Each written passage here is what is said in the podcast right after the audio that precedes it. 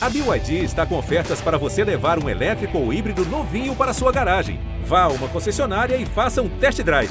BYD, construa seus sonhos. E aí, meu povo e minha pova? Eu sou Luana Xavier. Oi, gente, eu sou a Sabrina Sato. E aí, minha gente, eu sou Larissa Luz. Oi, eu sou a Astrid e você está ouvindo o podcast do Saia Justa. Salve, salve, meu Brasil! Larissa, Sabrina, Luana e eu recebendo hoje, nesta quarta-feira invernal, a atriz e diretora Cristiane Torlone. Salve, Cristiane! Linda, maravilhosa! Bem-vinda! Cristiane teve comigo em tempos de pandemia virtualmente. Sim. E foi um programa lindo e, e tão presente que eu tenho a sensação de que eu tive junto com ela. Tão doido, né? E era apenas uma tela. Novos tempos, né? Aliás, tempos também de postagens de momentos maravilhosos nas redes sociais. O cotidiano da maioria das pessoas parece uma experiência bem sem gracinha, né? Um dos desafios da atualidade é fugir de comparações, principalmente das que mostram realidades tão desiguais. Cristiane tem um pensamento sobre isso. Abre aspas. O tempo que as pessoas ficam se comparando com as outras é uma catástrofe. Mas, com tanto estímulo e exposição de vidas alheias, é possível, Cristiane, evitar comparações? Olha, as comparações elas podem é, ser muito exatamente danosas para a nossa própria saúde emocional, física, né, sexual, estética. Mas assim, eu há uns anos atrás, muitos anos atrás, eu fiz uma prática do budismo, que é uma prática chamada Kunye. Uhum. E você faz um exercício de visualização de momentos onde você foi muito feliz com você. Enfim, então você, você encontra um padrão que é o seu padrão, onde você estava plena, estava feliz, estava isso que virou né, o padrão da moda, né, o powerizado. Você diz, porra, esse foi um momento tão bonito quando eu tinha 20 anos, 30 anos, 40 anos, 50 anos, 60 anos. Então você vai aprendendo a se radiografar nesses momentos e vai. Isso é um termômetro para você, porque você se comparar com uma outra pessoa é muito desumano, né? É, mas eu acho que é inerente à humanidade. A gente escorrega, faz isso. Piscou, Olha, faz isso. Assim, eu acho que já nasce, né, quase sendo comparada. Eu não sei, assim, eu, eu fui criada com pessoas tão bonitas, desde o começo, assim, né? Eu sou de uma família de artistas, né? É. Não nada, ela é, e, eram pessoas, sabe assim, estão aí, viu? Rebeldes. É. Meu pai e mãe, geral. Quantos né? anos ela mamãe, tá? Vou ter que dizer Ai, a idade, desculpa, mamãe, não... por favor. Não, não esquece, não Agora pergunta. ela tem o maior orgulho, né? É, é, é. 9.3. Que maravilha. Papai vai fazer 9.2. Ó, ó meu coração pra senhora, ó. Maravilhosa. Muito maravilhosa. Agora, a Sabrina estava mandando. Eu não tenho irmãos. Lari também não, né? Tem um. Tem um. Ah, então vocês são as especialistas nisso. Porque parece que quando tem irmão, não tem jeito. É. É tipo, ó, mas seu irmão não sei o quê, não sei o quê. Mas eu acho que é quase- sua irmã, né, né, né, né. Mas eu acho que é quase mitológico é, e religioso. Caim e Abel. Eu acho que sempre existiu a comparação entre irmãos. A- a- a- as pessoas fazem isso, mas eu acho que vai dos pais é, falar, cada um tem as suas características, cada um tem sua individu- individualidade. Então, aí é, é uma coisa bem interessante da gente falar, que é a diferença entre você se comparar É. e você se espelhar em alguém. Eu acho que é uma diferença bem Super. determinada. Porque É. quando você fica nessa onda de eternamente se comparar, isso acaba sendo totalmente nocivo. Totalmente Agora, quando nocivo. você se espelha, você, você enxerga naquela pessoa uma referência, né? E isso pode ser nessa relação entre irmãos, inclusive. E a partir daquilo ali, você transforma isso numa coisa super positiva. Que é você almejar algo alcançável. Porque eu acho que quando a gente entra na área da inveja, e essa palavra inveja que está lá nos sete pecados capitais e tal, a inveja ela é muito mais complexa e muito mais difícil, porque é você tentar algo que é inalcançável. Então, tem uma coisa aqui na nossa pesquisa sobre esse assunto que eu achei bem bacana, que é dizendo assim, tem muita gente que fala assim, ai, meu, eu queria tanto ser a Rihanna, Queria super ser Rihanna, Ah. queria ter a vida da Rihanna. Mas a questão é, você sabe mesmo como é que é a vida da Rihanna no dia a dia? Você sabe se Rihanna é só essa parte que aparece na mídia, que é a parte positiva, da mulher rica, maravilhosa, empresária? Traduzindo, quem vê close não vê corre. Literalmente. Quem vê close não vê corre. Mas tem essa outros desafios também. Se você pensar, você está falando dos irmãos, né? Imagina se você tem a experiência de ter irmãos gêmeos. Né? Eu tive filhos gêmeos, idênticos. Né? Então, como é? Você- é- Um é o espelho do outro, um é Total. exatamente igual ao outro.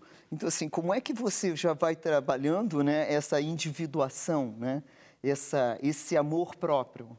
Né? Quer dizer, o cara não precisa querer ser igual ao outro, ele é igual ao Ele- outro. A nossa ele construção- é Mas, de certa inexoravelmente igual ao outro. É, mas de certa forma, nesse é aspecto, muito- eu acho que você já entra com uma vantagem. Porque você sabe que não pode comparar.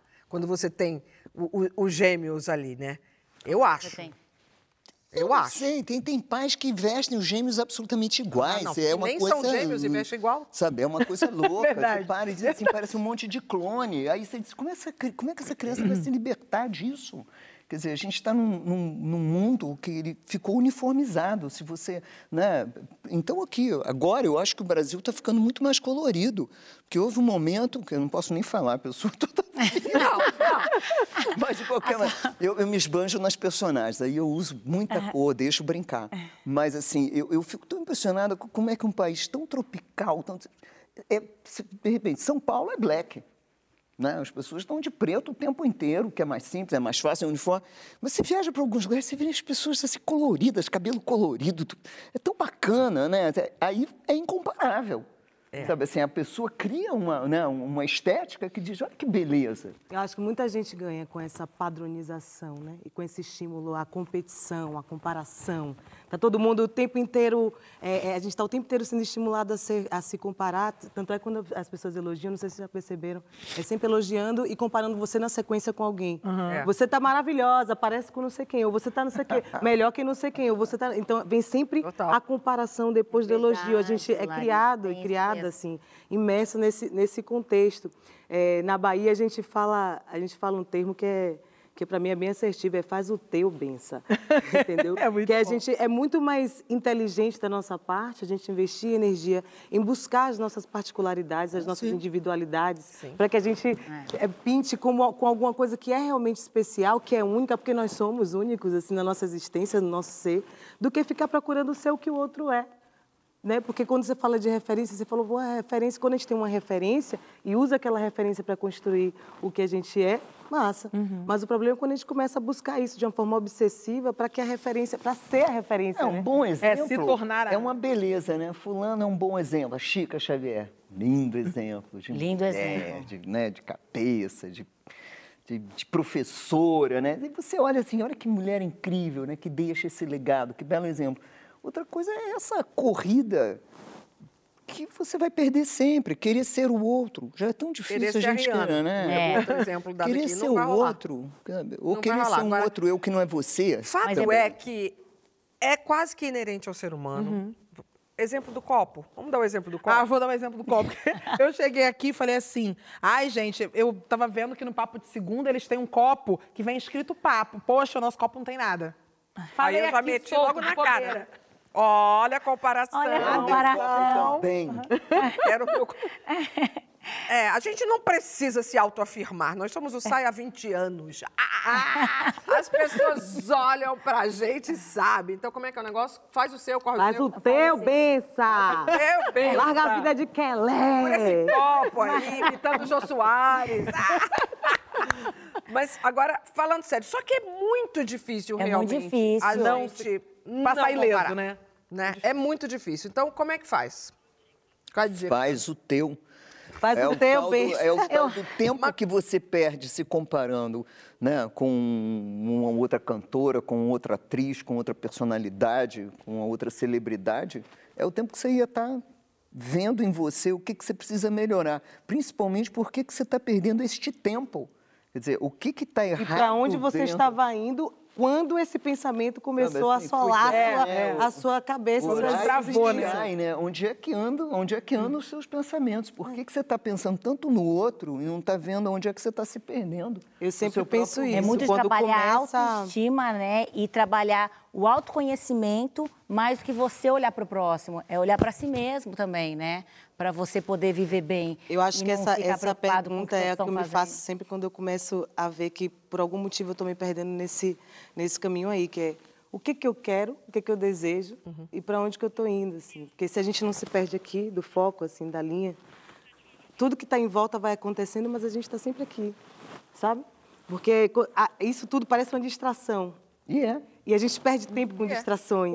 A gente se perde do caminho, a gente se perde da nossa linha quando a gente, a gente olha para o lado e começa a prestar atenção no que o outro está fazendo aqui. As É, coisas e- caem aqui. E, e agora Se acontece que o total. lado está aqui, né? O lado está aqui assim, ó.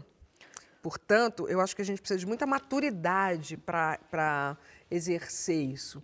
Porque você pensa um adolescente que precisa do tal do Criança e pertencimento adolescente. para estar dentro daquela turma. encaixar. E que está aqui, ó, procurando onde é que ele se encaixa. Comparando, o tempo todo. Agora, Todo. Na escola, o que o amigo aí- tem, o que ele não tem, o que o amigo tá fazendo. Não, e aí você- você- vocês estão falando agora de crianças e adolescentes e me veio uma outra coisa que eu não sou mãe, não tenho certeza se serei, enfim, mas eu acho que para, como eu tenho muitas amigas que estão se tornando mães agora, eu acabo pesquisando muito em sites e tal para a gente ter papos em comum. E aí tem uma coisa que aparece em muito lugar, que é assim, as indicações para bebês. Então você olha lá e está escrito: o seu bebê de 0 a 6 meses, ele tem que começar a interagir com o ambiente. De 6 a 9, ele tem que começar a sentar. Com 9 meses, se ele não disser um papá, mamã, nada aconteceu. Imagina essa pressão que os pais ficam de tentar entender assim, mas o meu filho não alcançou isso ainda. E agora como é que faz? Está escrito ali, está dizendo que tem que fazer. Como é que faz? E aí, quando chega numa creche, na escola, essa comparação ainda aumenta, porque aí convivendo com outras crianças, diz assim, ué, mas o seu ainda não fez isso não, meu amorzinho. O meu já está falando inglês pelo menos cinco frases, que nem boneco, você aperta o botão e fala. É, o meu já, o meu eu já, já tem é. doutorado, Aí, nesse caso, e, e eu tenho um exemplo do que aconteceu isso comigo. Um dia eu vi o filho da Ivete Sangalo mergulhando em apneia com dois anos de idade. Uma graça, parecia um peixe a criatura. Ele ia lá no fundo da piscina e ficava, e ficava. Falei, meu Deus, Gabriel não sabe nadar assim, não. Aí a Ivete virou para mim e falou assim, se acalme, cada um com a sua habilidade. Baiana, né? Se acalme. Cada um com a sua habilidade. O pai do menino, nada, mergulha em apneia, blá, blá, blá, e, e- e tudo bem. E daqui a pouco o seu vai dançar, o seu vai fazer uma outra habilidade que o meu talvez não desenvolva. Então eu acho que nesses casos cabe à mãe, né? Se ligar e dar a resposta para outra. E não entrar na competição achando. Ah, "E é mas eu mesmo." matriculei em Harvard. né? Com Vamos três embora. meses e meio. É, com três meses e meio vai estar lá em Harvard. Já está madre. Mas eu acho que você falou a palavra-chave, que é, não é nem a comparação, é a grande competição. Competição. Eu acho que isso está sendo um estresse miserável. Então, agora, com esse departamento que vai pontuando quantas respirações você deu por dia, quantos risos você deu por dia, quantas... tudo. Quer dizer, é uma coisa Total. louca. Quer dizer, quem respirou mais, quem andou mais, quantos passos o outro deu. Quer dizer, é, é- é uma loucura. Quer dizer, se você cair num vício desse, porque é um vício. É. É um vício de um comportamento. Literalmente. Se você cair nessa, daqui a pouco você não sabe mais nem o seu nome. Daqui a pouco você vai ficar assim, deixa eu te mostrar. antes, antes de eu mostrar, quero te chamar para entrar na roda. Claro, você pode dar a sua opinião pelo Twitter com a hashtag Saia Justa no GNT. E quem eu vou botar na roda é a nossa colunista Maria Bop, a blogueirinha do fim do mundo, que vem com tudo. E eu aproveito sempre para lembrar, atenção, contém ironia, sarcasmo, entendeu? Oi, meus amores! Voltei! Eu sou a blogueirinha do fim do mundo e no vídeo de hoje eu quero falar sobre comparação nas redes sociais. A gente sabe que todo mundo mostra uma vida perfeita nessas plataformas, né? Todo mundo tem uma família linda, um corpo impecável, uma rotina incrível. A gente tá lá rolando nosso feed tranquila e quando menos espera já tá se comparando aos outros e se sentindo inferior. Imagina o tanto que isso impacta na nossa autoestima, né? Difícil, né? Mas sabe uma coisa? Eu percebi que eu não sinto nada disso. Sério, tipo, não tem ninguém que eu olhe nas minhas redes e falo, nossa, eu queria ter a vida que essa pessoa tem. Engraçado, né? Não acontece. Acho que é porque eu não sou uma pessoa invejosa e eu me contento com quem eu sou na essência e com tudo que eu tenho. Se eu tô no Instagram e eu vejo as pessoas viajando pra semana de moda em Paris, Milão, ou passando lua de mel nas Maldivas, eu penso, nossa, como eu queria estar tá lá? Claro, mas eu não faço disso um drama. Eu faço um exercício de pensar. Você vai para lá em outubro. Agora você está na sua casa na Grécia e tá tudo bem. E aí eu fico em paz, sabe? Eu acho que é isso que falta para as pessoas, praticar gratidão e valorizar o presente. Você tem que pensar, eu tenho minha casa própria, meu empreendimento, meu plano de saúde, dinheiro suficiente para gastar pelos próximos 10 anos e isso me basta. Repete isso como um mantra para você mesmo e você vai ver como vai te tranquilizar. Em relação aos outros, você tem que lembrar que todo mundo tem suas qualidades e defeitos. Tipo, eu não queria, por exemplo, fazer esse vídeo aqui porque eu tô com o nariz entupido, mas eu falei, acho importante mostrar um defeito meu. Eu não mostro para vocês também as minhas fraquezas, tipo minha unha, que é super fraca. Porque diante disso, o que, que eu faço? Eu me lamento? Eu me vitimizo? Ai, eu tenho unha fraca. Não! Respiro, acendo uma vela, faço uma publi de vitaminas e coloco uma unha crigel. Pronto. Aí vocês vão dizer, ai, mas a gente acaba se comparando a influencers, é inevitável. Por que vocês iriam se comparar a mim? Só porque eu tenho uma rotina fitness impecável? Só porque eu mostro um relacionamento perfeito? Só porque eu ganho rios de dinheiro sem ter nenhum talento? Só porque eu ostento uma vida de luxo com roupas, viagens e festas caríssimas em fotos e vídeos milimetricamente posados? Só por isso você tem que achar que a sua vida comparada à minha é uma bosta? Não! Não se inferiorize. Eu não me considero uma pessoa melhor do que você porque eu acordo às 5 da manhã para meditar, porque eu passo óleo essencial e porque eu vou pra academia às 10 da manhã. Não, eu me considero uma pessoa normal. Se for para se comparar, compare-se com você mesmo no passado. Olhe para sua trajetória e veja o tanto que você já evoluiu. Tipo eu, há 5 anos eu tava numa pindaíba. Eu tinha acabado de sair da terceira faculdade que eu fiz e não terminei. Tinha acabado de voltar da Itália depois de tirar minha cidadania. Tava sem nenhuma perspectiva. Se eu tivesse comparado com meus amigos na época, eu teria me ferrado, porque era um monte de gente abrindo fundo de investimento, todas as minhas amigas fazendo chá revelação, tipo, e eu? Eu pensei, quer saber? Vou viver meu sonho de ser empreendedora. E comecei do zero, com uma mão na frente e outra atrás, 200 mil reais do meu pai e fui. E você agora pode estar se perguntando, nossa, mas como você consegue ser tão centrada, tão equilibrada, tão inteligente, evoluída e linda, né? Acima de tudo. Gente, justiça seja feita. Eu mereci ao invés de se comparar comigo, faça por merecer também. Corre atrás, tá bom? Beijinhos, tchau! Meu Deus, meu Deus. Talvez Não seja compare, os maiores não equívocos compare. da humanidade da, da- que, que corre nessa praia aí, né? tipo, não me inveje, corra atrás. Não, e aí vai total naquele assunto que se tem falado ultimamente, né? Que é a questão da meritocracia. Existe? Já vou dizendo logo, gente, não existe. Que a gente tem que lembrar que o ponto de partida é completamente diferente. Não tem como você, é, nesse caso, vou voltar aí, em específico, a palavra que a gente está usando, que é a da comparação. Se você, por exemplo, vai entrar no mercado de trabalho, aí você diz assim: ah, mas Fulano conseguiu uma vaga numa empresa já entrando como CEO. Mas vamos lá, quais foram as oportunidades que Fulano teve e que você não teve? Principalmente numa sociedade, numa cultura tão injusta, num país tão injusto quanto o nosso, é, fica parecendo um papo Por um de outro lado, é, né? Por um outro "Pô, lado, tem esse é viés né?" político também de que a gente. É óbvio que quando a gente para e pensa, pô, tem X percentual de pessoas assim, é sensato que vive assim, desse jeito, hoje vive, ganha tanto, não sei quantos estão vivendo assim, desse jeito, ganha tanto. Nesse quesito, acho que é, é o único contexto que a comparação pode ser levada em consideração.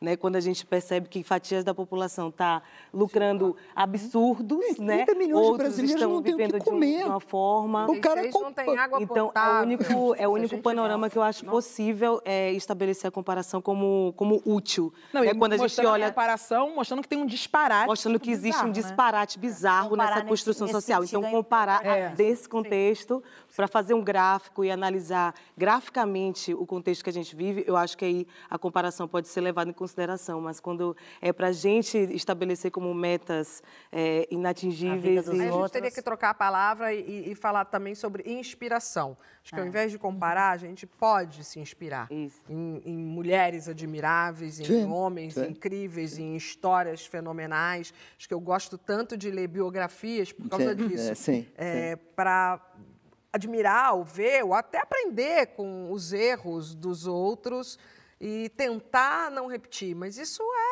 não é comparar, isso é a gente muito mais se espelhar é muito mais se inspirar, né, do e que comparar. traçar o nosso, porque realmente tem é, é frase frase para pichar no muro, né?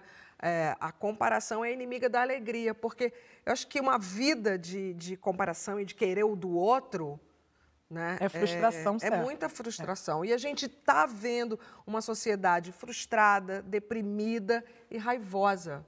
Né? A frustração traz muita raiva. E quando eu vejo uma sociedade tão raivosa como a nossa, eu acho que é tudo, tudo filho de frustração que vem desse- dessa sociedade da comparação. É, a gente só pode usar a comparação realmente se for para buscar equidade, que aí eu acho que É, realmente total. faz sentido, né? Porque a gente vive num, país é o- completamente desigual, então se é para buscar A, equidade, compara- sim, a- senão... a comparação hoje em dia das redes mostrou a desigualdade que a gente vive, né? Ela fez questão de, de deixar na nossa cara, escancarado, a desigualdade que a gente vive, eu acho. Fez, fez muito isso. Sim, e eu vi muitas pessoas falando sobre isso, né, de estarmos no mesmo barco. Eu vejo muito discurso de somos todos iguais. Não. É. Então, e a gente, A gente pode né? estar no mesmo mar revolto. Agora, no mesmo barco, não. Tem um que está numa canoinha, É, eu tá escrevi um poema sobre Mas nem isso. cruzeiro do Roberto Carlos é estar no mesmo barco, porque tem um que está lá na suíte com varanda. É, tá eu ouvi sobre da isso. A gente está no da mesmo máquina. barco, mas não na mesma é situação. né? Tem um que está lá embaixo, tem um que está no meio, tem um que está na proa, É. tem um que está na, na beira do barco Total. tomando mar, tem um que está lá no porão. Então, é, a gente lida muito mal com as diferenças, né? Com a existência das diferenças, com a percepção e a aceitação que nós somos é. Acho que diferentes. incomoda muito. E né? da sua própria também, né? Porque a gente, né, todos nós, nós temos aspectos tão feios, né? Opa! né? Aspectos tão, né? Bichas, tão, né?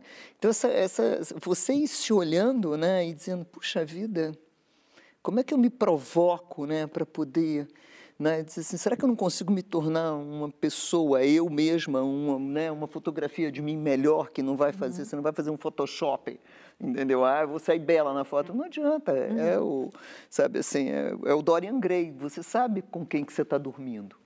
Sabe? Se for- Só você sabe, entendeu? Eu acho que esse, esse é um trabalho, por isso que a gente volta para a questão do tempo. Senão você perde tanto tempo, né? Botando para fora. É tão mais fácil você se comparar com alguém lá fora do que você olhar para dentro de você e dizer assim, caramba, eu estou tão longe ainda. E tem uma Viver questão também que a gente está assim. se comparando muitas vezes com pessoas inexistentes, assim, com, com seres É, construídos mas é e formatados. Não, com a É, pior a gente vê O que que é, do outro. O que, que, que é aquele? O que, que eu estou vendo? Aquele- O que eu estou vendo já não, pode não ser a Não é o realidade. real. Já É. Já é uma é o tradução. a- Já é uma tradução. Que é o que Você ela não está falando botar da uma lente né? para você mesmo, já é usar a linguagem de hoje em dia, o que a gente anda vendo tem muitos filtros, né? Muito. Não só os Muitos. filtros técnicos, são milhões de filtros aí. Bom, a nossa conversa no próximo bloco é sobre os momentos na vida. Podia um ligar ao outro, hein? Em que rola um clique, um insight para uma mudança. Pode ser até que o teu tenha batido agora. Hum, podia. Quem você vai sair daqui agora, Vai, a Astrid Não, fala. o meu, o, o meu, o meu não. Vai contando com a hashtag Saia Justa no GNT.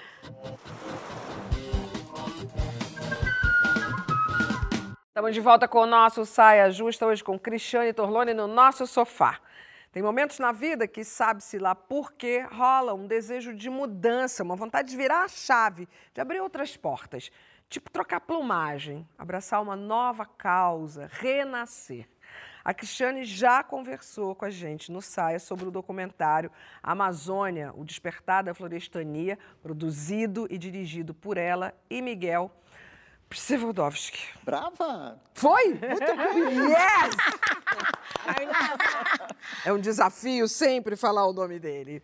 Bom, a gente vai ver, para começo da nossa conversa, vamos ver um trecho desse trabalho dela, que tem tudo a ver com a nossa conversa, a partir do depoimento de um dos pensadores mais importantes da nossa época, o escritor, poeta, filósofo, líder ambientalista, Ailton Krenak.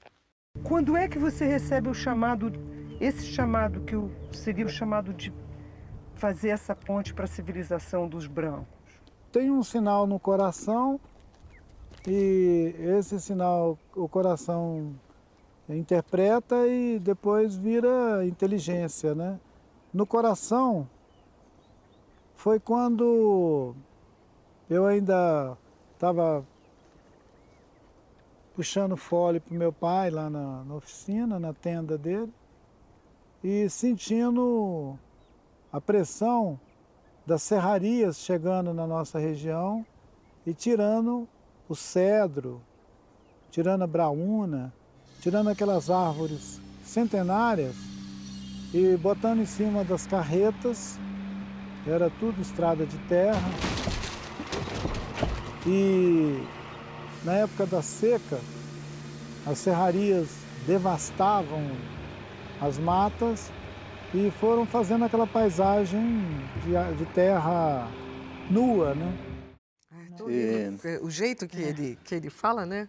Primeiro bate no coração, aí o coração aí vira inteligência. É, isso daqui já é o resultado, um dos, né? De um despertar seu. Sim. Para com, com relação a, a nossas causas ambientais, né? Com certeza. Porque, assim, é, eu, eu acredito que, assim, a gente às vezes está pronto para alguma mudança. Porque a ideia é mudar, né? Uhum. A ideia é transformar, crescer. Total. Né? Essa É. coisa de ficar amarrado a alguma coisa que você diz essa é estável, nem o planeta é estável, né? Tudo está em movimento, graças a Deus, né? Tem gente um Encadeado. pouquinho mais resistente, tem gente um pouquinho mais solta, né? Aberta para mudança. Não tem jeito, a gente vai estar em movimento de qualquer jeito. A, a, a- a Terra vai nos levar ao movimento. Não tem jeito. Mas tem gente que não percebe. Tem uma hora que ela vai perceber. Amém. Sempre vai ter, não tem jeito. Você pode fugir de qualquer coisa, menos da vida. E principalmente da morte. Então, você vai uma hora dizer assim, o show está acabando. Não tem jeito. E, e isso acontece, tem muitos renascimentos, tem, né, isso, Vários a ciclos, mulher, né? é bonito o ciclo da mulher, né, porque nós, né, temos todo a Pachamama somos nós, né? Então você sente os ciclos do dos nasceres e dos morreres dentro de você, principalmente enquanto você é fértil. Então você tem morreres, né, todo mês, renascimentos todos os meses, e você vê isso acontecendo. Essa finitude tá, assim, é, é muito tangível para a mulher. E essa questão da gente se alinhar com o que, que é a natureza também vai tendo esse chamamento. Então, tem horas que vai ficando insuportável não fazer nada.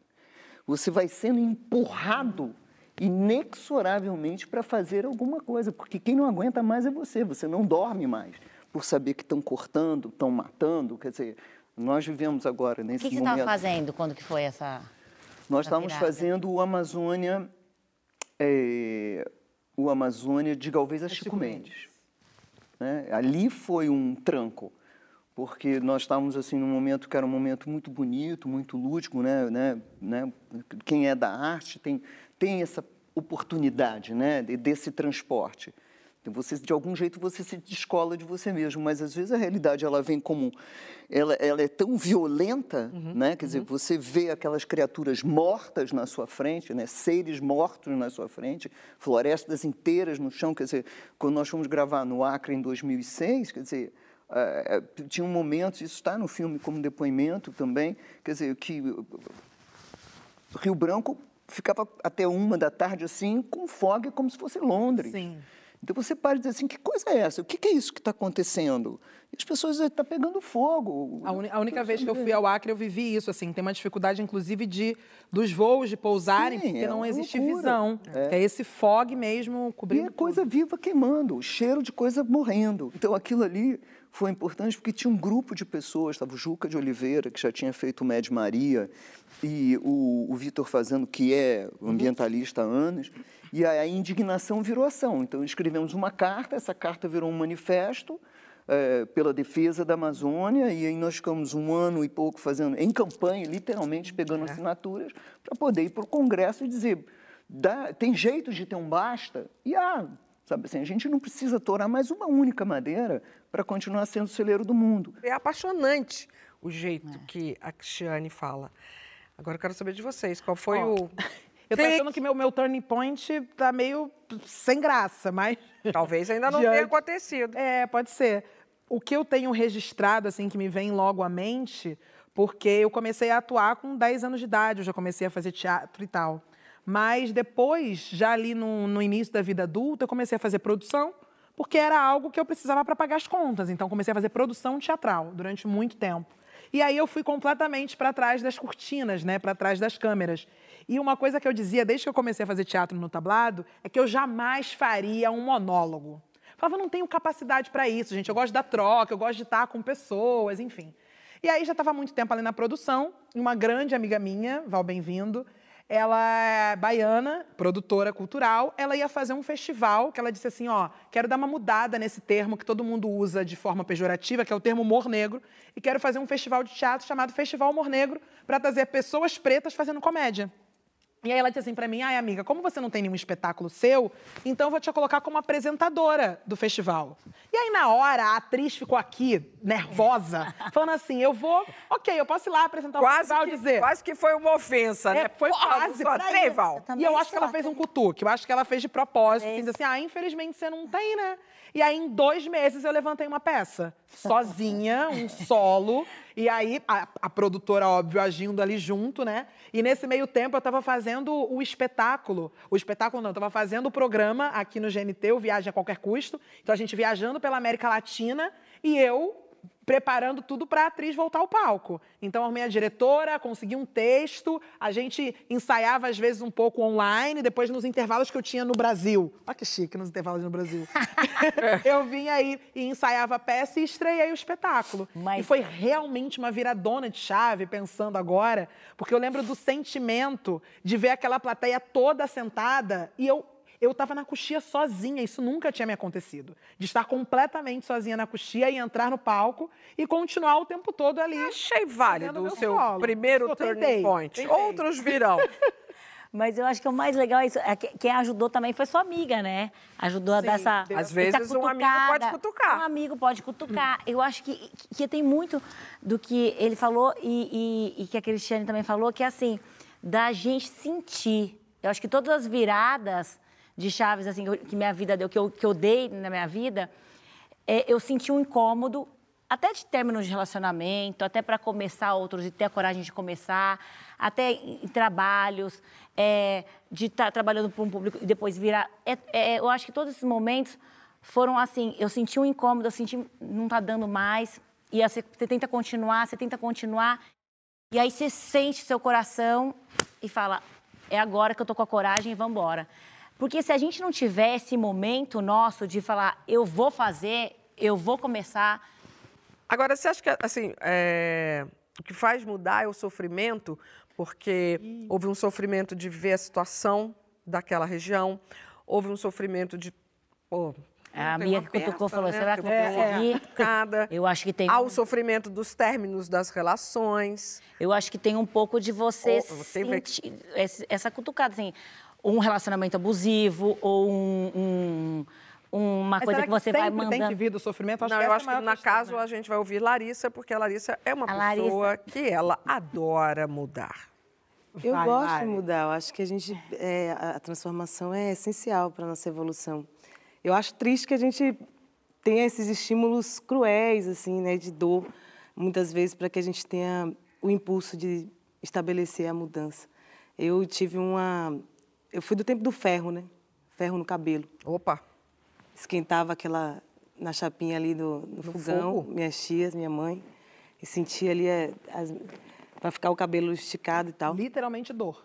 É. Não. E do tempo da química e etc. Então, eu, quando eu dei uma química no meu cabelo, eu tive corte químico. Meu cabelo ficou desse tamanho, assim, tipo, quebrou e caiu o cabelo inteiro.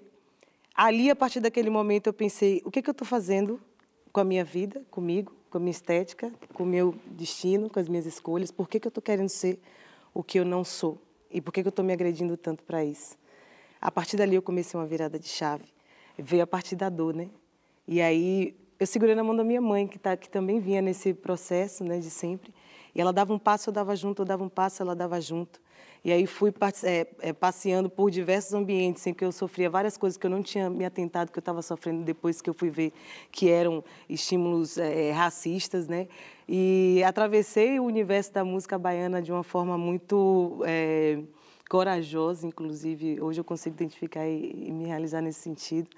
E fui me realizando enquanto mulher negra, assim, quando eu descobri algumas pensadoras, autoras, assim, quando Gole Guerreiro, que é uma antropóloga lá de Salvador, me apresentou Angela Davis, Bell Hooks, me apresentou Chimamanda, uhum. me apresentou Beatriz Nascimento. Uhum. E aí eu segurei na mão da minha mãe e a gente falou, pô, vamos, vamos ser a gente. E ali eu virei e a gente se despertou junto, assim.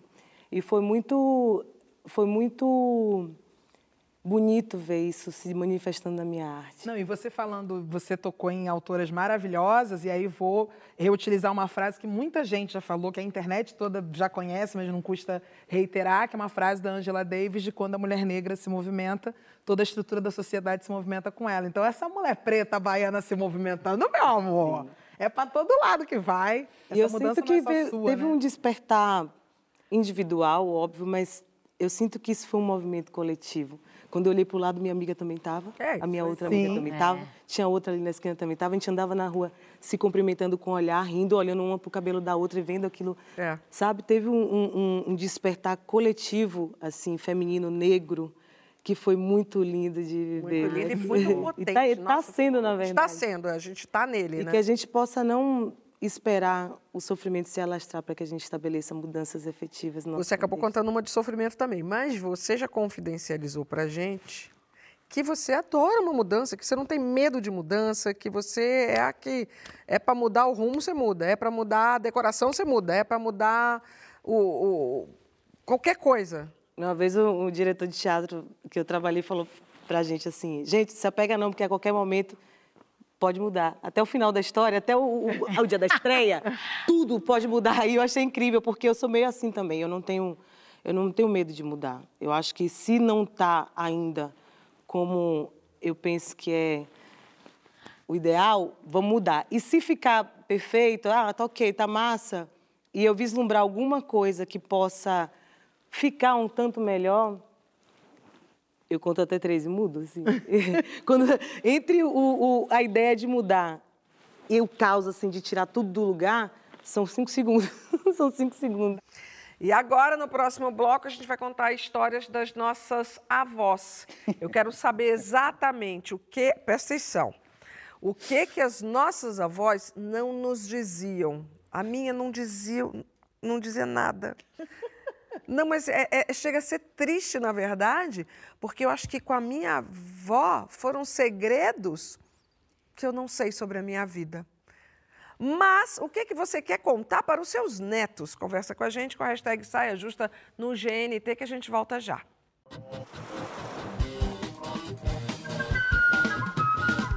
Estamos de volta com o nosso Saia Justa. Hoje é dia de saia, bebê! É. E nessa temporada a gente está comemorando 20 anos desse programa. Nossa, que delícia! 20 anos. E a gente vem relembrando aqui com vários convidados nossos o que, que eles estavam fazendo exatamente em 2002, quando o, o Saia nascia com vocês, Chantal. Uau, o que, que eu estava fazendo em 2002? Eu sei, olha lá. Olha ah, ela, olha, olha essa perna. A Blue Room com Murilo Rosa, foi bonito esse espetáculo, que só aconteceu aqui em São Paulo, inclusive. Bom, já que a gente né, buscou aí do túnel do tempo uma história, a gente quer saber qual é a história que as avós de vocês não contaram. E as que elas contaram. Aliás, tu anda contando pro neto é pequeno? Pro Luca? Ué, o Luca, ele, eu acho que ele já vai vai perceber que, de um modo geral, eu vou contar tudo para ele. Eu fui, é. eu, fui muito, eu fui muito bem criada. É. Eu fui muito bem criada, não posso... Eu acho que as coisas que...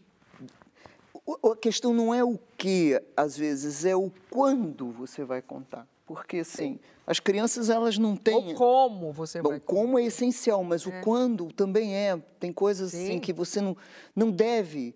É, contar para uma criança, porque ela não vai ter capacidade emocional uhum, de ouvir. Uhum. Então você espera, diz assim, daqui a pouco eu vou contar. Então eu acho que meus pais foram contando, principalmente a mãe, né, que tem essa, né, essa quase função, né, né? principalmente nessas gerações mais antigas, né? como são da minha família, as mães, elas são as grandes, né?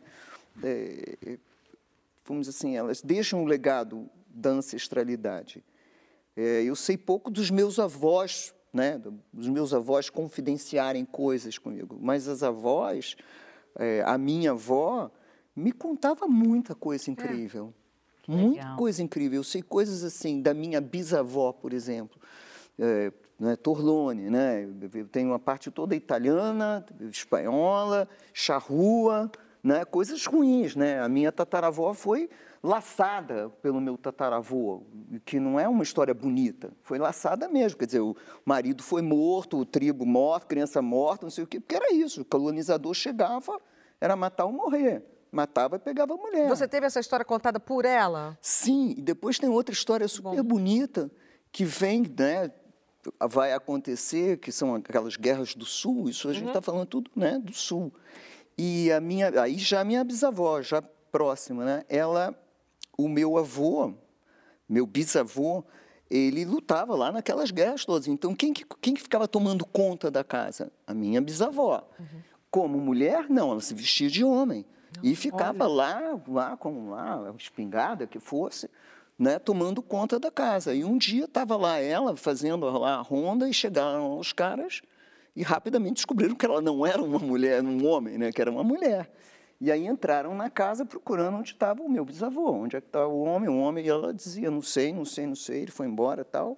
E a minha avó, que estava escondida, né, bebê, debaixo ali da cama, porque né, a bisavó colocou ali quietinho assistindo, chorou porque ouviu né, aquela confusão. Aí eles pegaram a minha avó uhum. e disseram: Olha, a gente vai matar a criança Meu se Deus. você não disser onde é que está o, o pai Caramba. dessa criança, o homem da casa. E ela disse: Então, não tenho o que fazer, não sei onde é que está o homem da casa. O homem da casa foi embora, por isso que eu estou aqui de homem, segurando esta onda, né? uhum. né?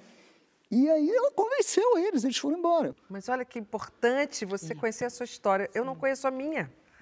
Eu não conheço. Eu conheço a minha bisavó, que é aquela coisa da imigrante portuguesa que veio para o Brasil, substituiu uma irmã que tinha casado aqui com um português, tinham filhos, ela morre no terceiro parto, aí chamaram a irmã para substituir ela. É, acabou. É, acabou o que eu sei da minha bisavó. A minha avó, eu acho que ela tinha um relacionamento com um homem casado, com um homem negro, alguma coisa que era muito proibida naquela época e que nunca foi contada. Em compensação, eu sinto ainda o cheiro e o respeito pela religião que ela me ensinava sem falar também, né? Né? Minha avó era benzedeira. E uma mulher branca benzedeira. Benzedeira, muito legal. E no... caiu em desuso, tá muito difícil a gente achar Porque benzedeira, não, gente. Não contou, eu pedi para ensinar, não me contou. Minha avó ia muito à igreja, então o cheiro da igreja, aquele incenso, eu sou alucinada com aquele cheiro da igreja, mas o falar, nada me foi falado. Muito pouco. Que loucura. Eu, eu tenho experiência, assim, das duas avós, né? Minha avó materna, que eu falo muito aqui sobre ela, Chica Xavier, uma pessoa que a gente conversava bastante, né? e minha avó, só que são duas vivências muito distintas. Mas ela te ensinou as coisas do candomblé, as coisas... Não, somos de Umbanda, de né? Umbanda, então, desculpa. Mas, mas, tinha uma coisa muito maravilhosa, porque minha avó dizia que, da, da, mesma forma que ela aprendeu, que ela absorveu muita coisa na vivência dela em Salvador, na Bahia, onde ela nasceu, e depois na vivência dela já com a Umbanda, porque em Salvador ela conhecia mais o candomblé, é. e a é. Umbanda ela foi se aproximar quando ela foi para o Rio de Janeiro ela dizia assim: da mesma forma que eu aprendi, eu acho justo ensinar. Eu não posso fazer uhum. as coisas completamente escondidas. Mas também tem a coisa da tradição oral. É, exatamente. Então, eu acho que é bem específico e, e tem a ver muito com as religiões de matriz africana, e eu acho que tem a ver com a ancestralidade africana também. no geral, que é essa coisa de que, a partir da conversa, a partir da fala, é que a gente consegue passar é. realmente conhecimento. É, e aí a minha, o meu outro contraponto, né, era a minha avó paterna, Ernestina, que era uma mulher que eu me lembre assim, eu já, eu criança ainda, minha avó perdeu a audição. E por, por conta da diabetes. E a forma que a gente tinha de se comunicar, a Ernestina, era muito particular. Então era literalmente uma conversa pelo afeto. A gente tinha símbolos, é, símbolos que a gente fazia com as mãos, ou então Torto eu, eu mandava esse muito. livro desse menino é totalmente isso, né? Itamar maravilhoso, maravilhoso. né? Eu, eu, eu mandava, quando eu viajava, eu mandava cartão postal para minha avó, que era uma coisa que ela adorava receber. Ai, então a gente tinha uma comunicação, tipo, muito específica. Agora, a minha avó Ernestina, que ela tinha aquela olhando pra câmera como se a avó tivesse ali, né? Que já faleceu há bastante tempo, ela levou receita que ela não passou pra ninguém, pelo amor de Deus. Passada, que ela não... Receita? Receita de comida. A minha Receita avó ela- deixou o livro. Ah, não Eu tenho, tenho um gente. Nisso, minha- ela podia me Você aparecer tem, em sonho. Sabrina? Você tem? Gente, Como é que era uma eu avó tenho- japonesa? Então, eu tenho uma avó japonesa e uma avó suíça. Ah, é? Caramba, que mistura. Aí a minha avó japonesa, eu morei, igual você morou com a sua avó Chica, eu tive a oportunidade, eu morei com a minha avó japonesa. Eu acho que eu sou muito do que eu sou hoje graças à minha avó. E também o que eu, o de bom e de ruim. Porque é, a minha avó japonesa, a gente morava assim, juntas na mesma casa, tomava banho de ofurô todos os dias juntas. Ai, que amor. Comida japonesa, só falava em japonês em casa. Eu falava, então, até os sete anos, eu em casa só falava em japonês. Como ela faleceu quando eu tinha sete anos, eu acabei meio travando. E a gente acabou, meus irmãos continuaram a, a- estudar japonês e eu meio que.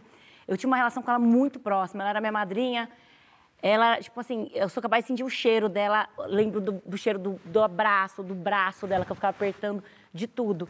Mas ela era uma mulher muito alegre, muito Ela te contava coisas? Muita coisa, contava toda a história. Mas ela não contava, só contava sempre a, a parte boa, a parte feliz. Ela não era uma. que ela, reclama, ela nunca reclamou da vida, ela nunca reclamou de nada. E morreu com câncer de estômago com 56 anos. então, muito nova, muito nova. E, e- e- não contou pra ninguém que tava com câncer? Porque Não. é a história foi, da minha Foi mãe. assim, ela foi, ela foi porque estava passando mal e não voltou. Então a gente não teve tempo de se despedir- dela, a gente não teve. é, simplesmente ela foi e nunca mais voltou. E aí a nossa vida mudou completamente depois da, da partida dela. Que minha mãe não estava preparada para criar os filhos sem ela. Ela ajudava a gente, ela criava a gente, né, junto. Então foi bem difícil sem ela no início, assim, durante muito tempo. Mas não vai embora nunca, né? Isso é que é legal, né?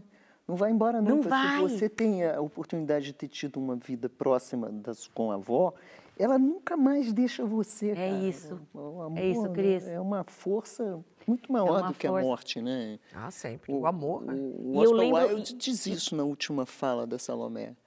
O mistério do amor é maior do que o mistério da morte. Sem E a gente. E é, e né, é- e é- muito e é o que a gente. cara. Você sente a Pare- é presente mesmo, é isso. É muito E presente. a vovó Larissa? A minha, por Vovó parte Luz? de pai, morreu, era muito novinha, mas por parte de mãe, tá viva, vivíssima, por sinal. Ah, que ótimo. Baiana, baiana? Baianíssima. Eu sinto que, que ela tinha, tem um pouco da, da voz da Sabrina. Não, não queria contar muitas histórias tristes. Eu lembro muito da Elsa, quando, eu- quando, eu- quando você falou, eu lembrei da minha avó e lembrei de Elsa também. Acho que é uma coisa geracional de... Deixa quieto as histórias É. tristes. A gente vamos, sabe vamos depois. pra frente, vamos pra frente. É. Aí depois a gente fica sabendo tudo que elas passaram, que Exatamente. elas sofreram, tudo que. E aí entende que elas abafaram por algum motivo. É, mas aí ficou as coisas interessantes, né? As simpatias. Eu, eu lembro que eu ficava com o bota a cabeça na parede, faz. Nunca vi caroço mole nascer em parede dura, nunca vi, eu ficava horas falando. Essa conhecia, nunca vi caroço mole de nascer em parede dura, Essa é nunca nova, vi caroço então. mole nascer em parede dura, nunca vi. E eu Uma hora lá, ó. era ótimo que eu ficava quietinha, não dava trabalho, ficava lá sentada no canto. Nunca vi caroço mole nascer em parede dura. Minha avó era danada, que ela tinha as artes para deixar a gente quieto, né? E contava umas safadezas também que ela fazia. Ah, minha avó também era bem conta. safada, bem de Até hoje ela conta, ela lembra umas safadezas que ela fazia. Lá, menina, eu ia ali pro cantinho para não sei o que. Isso explica muito Larissa, Oi? né, Larissa? O que foi, minha linda? Sei, coisas assim, Larissa. você aqui. Às vezes vem com umas surpresas, umas coisas que fala entre dentes. da onde vem. A Larissa gente é a avó dela. Louca já pra conhecer sua avó. É Tudo avó. faz sentido. Gente, tem uma notícia para dar para vocês. Ah, não, não, não. O programa de hoje acabou. Ai, Ai, de Deus, gente. gente. É sempre assim, quando tá bonzão. Cristiane, volte Cristiane é sempre, tudo, de gente. verdade, do fundo do coração. Você é encantadora. Eu adoro encontrar com você. Muito obrigado. Adoro mesmo. Adorei. É engraçado, é que a Cristiane tem De uma verdade, coisa né? Todo mundo. de fazer a gente sonhar, de a gente querer fazer já agora tudo que ela falou, É, né? Já vamos começar, sabe? É, Né? Eu acho que a gente po- pode, não só deve, deixar assim essas informações para os nossos amados, sabe? Nossos filhos, nossos netos, nossos amores, para que eles não esqueçam né, da gente, né, de algum jeito, das nossas causas, né? Desse amor todo, né? Mas você mesmo, né, falou já. A gente não esquece, o amor é muito maior. É, mas falar de amor é, é, é ser resistente. É total. Numa É um sociedade ato do de ódio, a gente tem que falar amor. Tem. E eu só escrevo amor, só essa última. Eu só escrevo amor há muitos anos em caixa alta. Eu nu- nunca mais escrevi em letra minúscula. É sempre em caixa alta. Pode procurar nos Que meus lindo. vídeos. É, eu. Meninas, muito obrigada a vocês. A você que está em casa, muito obrigada pela companhia. Volte sempre. A gente está Posso sempre dedicar aqui, toda quarta. Pode dedicar o programa. Vou dedicar a uma pessoa que, que nos deixou agora recentemente, que, que iluminou, inspirou o Brasil, inspirou o Papa Francisco a acolher São Francisco de Assis. E a gente está É. falando do amor em caixa alta, É. que foi o Dom Cláudio Holmes. Incrível. Querido. Então, assim, esse deixa aí um legado para a gente não esquecer que só o amor, só o amor. Todo dia a gente pode conjugar esse verbo com muita humildade, porque tem muita gente que está precisando disso. Mandou muito bem. Tá bom. gente, até semana que vem.